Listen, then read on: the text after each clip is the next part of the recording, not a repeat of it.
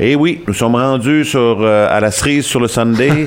Moi, le vendredi, quand que je vois Gary, notre directeur général, rentrer dans le bureau, euh, je me pose deux questions. Soit qu'il s'en vient me mettre dehors, Ah! ou qu'il s'en vient me parler Non, non, non. cinéma. Puis très content. De, c'est, moi, phénoménal la mémoire de ce monsieur et comment euh, il peut. euh, Merci, merci, merci. Il peut garder de l'information. Ben bienvenue, Gary. Si t'aimes la fantaisie, on va parler de fantaisie aujourd'hui parce qu'il n'y a pas énormément de nouveautés sur les plateformes cette fin de semaine. Il n'y a pas énormément de nouveautés non plus en salle avec l'automne qui fait dur un petit peu au box-office et ça commencera pas avant le mois d'octobre avec les Halloween Ends puis les Black Adams et tout ça, les grosses pro- méga productions qui vont emmener vers l'hiver et le festival de Noël, bien sûr.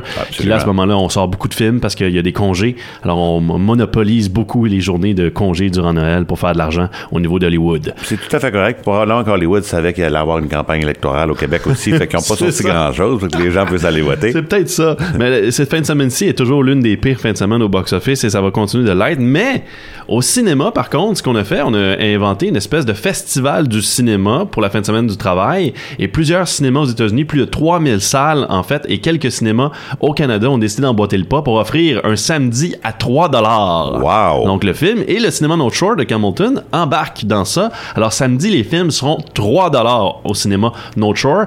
Dans certains cinémas, il y a aussi des spéciaux sur les popcorn, liqueurs, tout ça. Je ne crois pas que ce sera le cas du côté de North Shore, mais au moins le, à 3 dollars le billet, ça vaut la ça vaut la peine. Ça vaut la peine, c'est raisonnable. Puis Oui. la, la, la, la queue leu à l'extérieur va être probablement aussi longue que celle de Tim Horton, l'autre bord de la rue.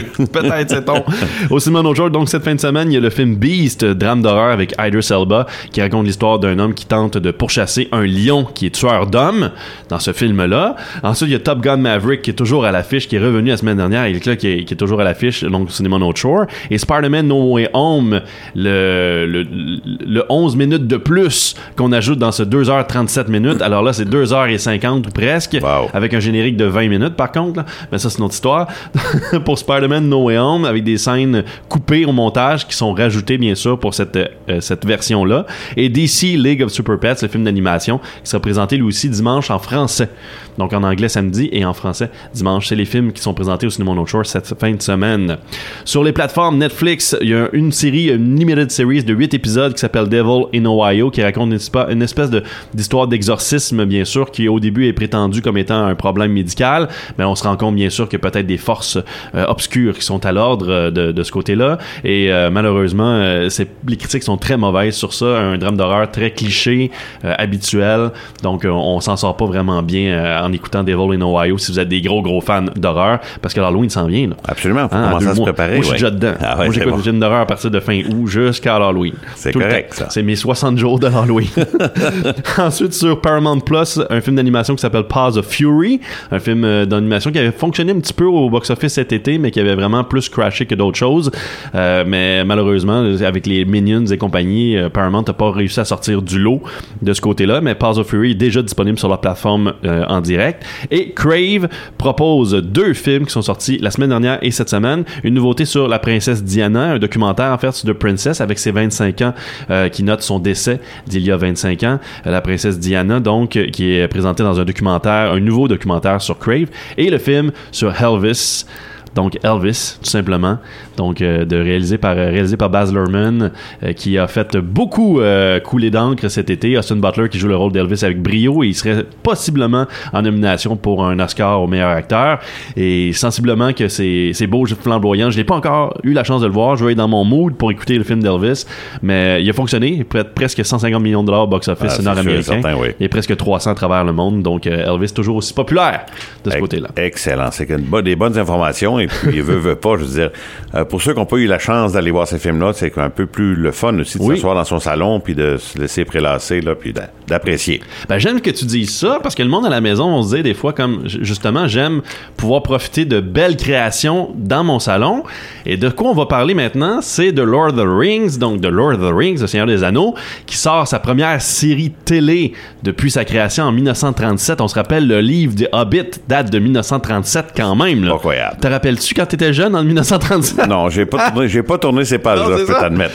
Et en 54-55 est arrivé Les Trois Tombes du Seigneur des Anneaux sur plusieurs années. Et par la suite, il y a eu le Silmarillion, donc en 1977, créé par Tolkien à ce moment-là, donc ces trois livres-là. À travers tout ça, il y a eu des appendices, il y a eu des extras, un petit peu créés ici et là, où est-ce qu'on racontait des histoires, où on ajoutait des éléments par rapport à des personnages ou des séquences qui arrivaient dans les livres écrits par Tolkien. Et on changeait aussi les éditions.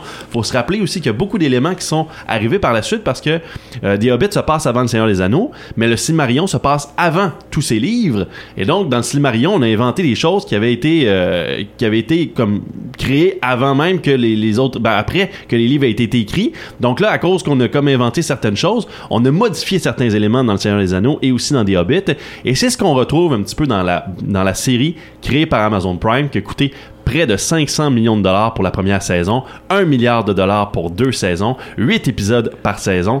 Les deux premiers épisodes sont sortis hier soir à 9h.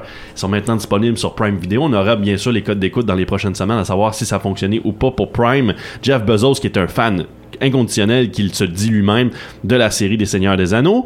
Alors, les clins d'œil qu'on retrouve là-dedans, le Legendarium pour les fans de la série, la Moria pour les fans des films. Euh, on retrouve bien sûr l'espèce de relation Gimli et, et, Legolas avec les personnages de, de Durin et Elrond. Elrond, qui, lui, était dans le film aussi de Seigneur des Anneaux, dans les trois films. Là, on le retrouve dans la série.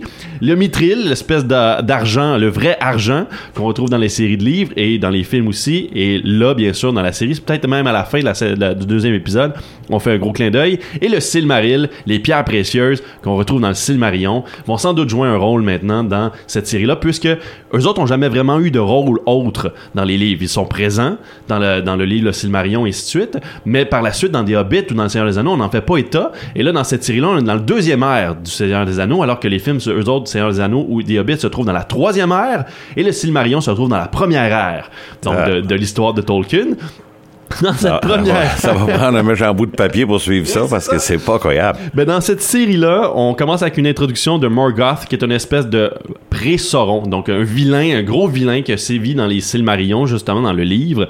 Euh, à la manière des films, on présente un 10 minutes donc d'intermède à savoir qu'est-ce qui s'est passé, les guerres, comment on a défait Morgoth, qui est décédé, ainsi de suite, et là où on en est maintenant dans la deuxième ère. Ce que je trouve dommage, c'est qu'on n'a pas pris avantage de ça pour développer ces guerres-là, puis peut-être faire une histoire là-dessus, puis pouvoir peut-être faire une saison complète sur Morgoth et l'avènement de Sauron, qui était son lieutenant comme à Morgoth à ce moment-là. Mais c'est pas grave, c'est ce qu'on retrouve au début dans l'intro, les 10 premières minutes de, la saison 1. En plus, ensuite, on va suivre Valinor, royaume des elfes, et Galadriel, qui est une jeune elfe dans celui-là, qui est jouée par Kate Blan- Kate Blanchett dans les films du Seigneur des Anneaux. Dans celui-là, on la retrouve comme étant une jeune elfe, Galadriel. Plusieurs années vont passer alors que Morgoth va être défait. Le frère de Galadriel va mourir, et Galadriel va toujours chasser Sauron en pensant qu'il est toujours vivant, que les orques sont toujours vivants, alors que les autres elfes sont comme non, non, ça existe plus. C'est fini.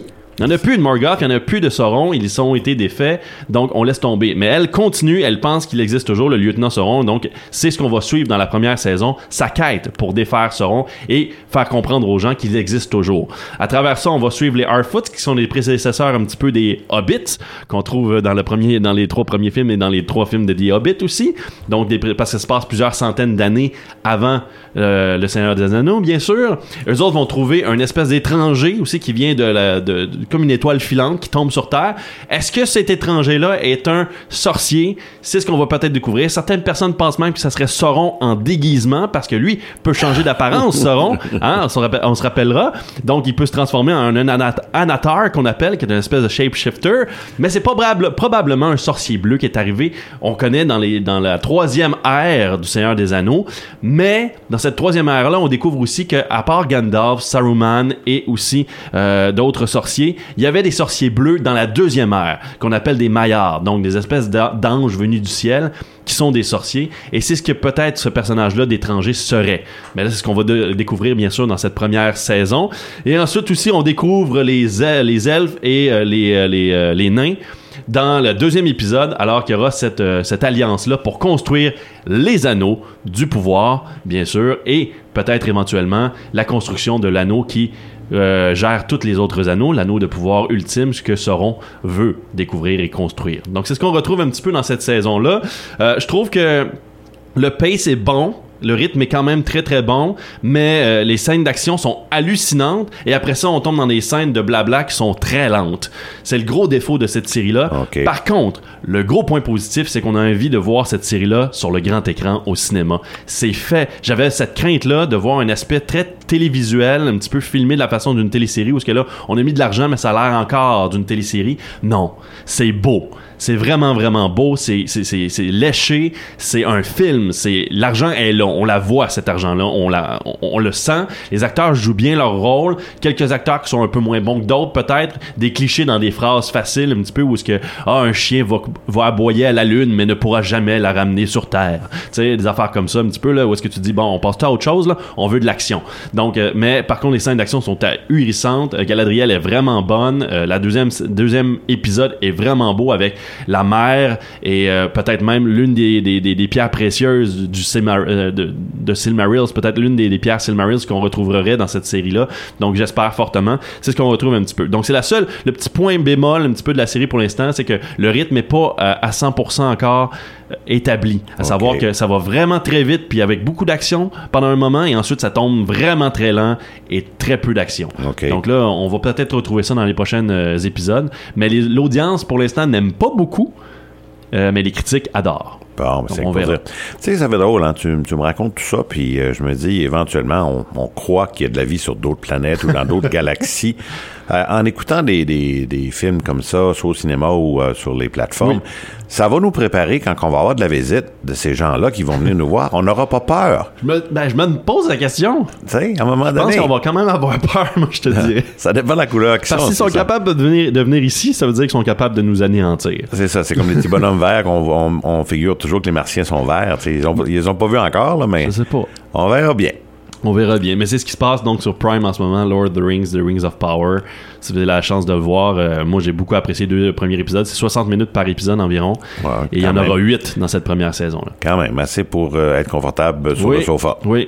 Ayez une bonne télé. Ben, merci beaucoup d'avoir partagé avec nous toutes ces nouveautés, puis je te souhaite une très belle fin de journée, Bon Gary. week-end. Merci, bon week-end.